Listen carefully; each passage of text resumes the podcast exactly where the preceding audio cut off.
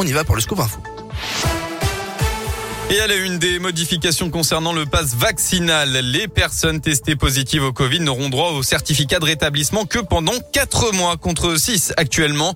Le délai sera raccourci le 15 février prochain de façon rétroactive. C'est une annonce faite par le ministre de la Santé Olivier Véran en vidéo partagée sur Twitter. En parallèle, les Français vivant à l'étranger et non vaccinés ne seront plus obligés de présenter un motif impérieux pour rentrer en France s'ils viennent de pays classés rouge ou orange. C'est ce qu'a tranché hier le Conseil d'État. À Lyon, la manifestation contre le pass vaccinal ne se déroulera pas place Bellecour. Hein, comme la semaine dernière, le préfet a pris un arrêté pour interdire les cortèges, défilés et rassemblements revendicatifs ce samedi. Ce sera de 10h à 20h dans un large périmètre de l'hypercentre de Lyon entre les places Louis, Pradel, pardon, Terreau et la place Carnot, mais aussi dans une partie du 5e arrondissement de Lyon. La mobilisation aura donc lieu à partir de la place Lyoté à 14h pour rejoindre le parvis René Richard dans le 3e arrondissement. De vives tensions entre l'ultra-gauche et l'ultra-droite seraient la cause de cet arrêté.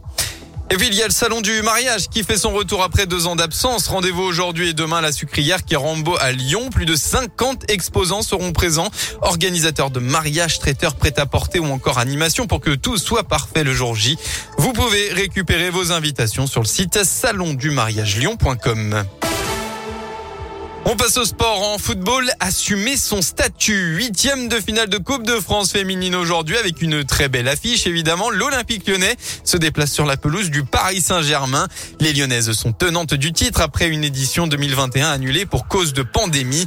Et l'OL est inarrêtable en championnat. 12 victoires en 12 matchs malgré une grosse frayeur le week-end dernier contre Montpellier. Et l'OL jouera aussi les quarts de finale de Ligue des Champions en mars prochain, ce qui n'empêche pas le club de jouer sur tous les tableaux.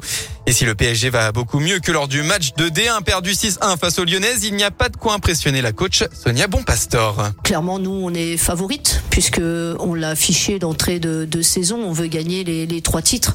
Donc, euh, on sait que pour aller au bout de la compétition, il, fallait, il faudra battre toutes les équipes. Le PSG se dresse face à nous en huitième de finale. Un match de coupe. On a besoin de faire les choses ensemble, d'être solidaires. Donc, euh, je pense que là-dessus, en tout cas, on arrive sur ce match de Paris bien préparé et sur l'aspect mental en pleine confiance. On arrive prête et j'assume ce statut de favori. Le PSG face à l'OL, coup d'envoi de ce huitième de finale de Coupe de France. Ce sera tout à l'heure à 14h et ce sera sans Amandine Henry, euh, la, la, la, joueuse, pardon, touchée à la cheville et absente pour plusieurs semaines. On part en handball enfin, pas de finale pour euh, les Bleus qui n'ont pas fait le poids. Hein. Déception en demi-finale de l'Euro. Hier, la France s'est inclinée 34 à 33 face à la Suède à Budapest. Les tricolores sont donc privés de finale mais devront tout de même tenter d'aller chercher la médaille de bronze. Ce sera demain soir face au Danemark. Ça serait beau.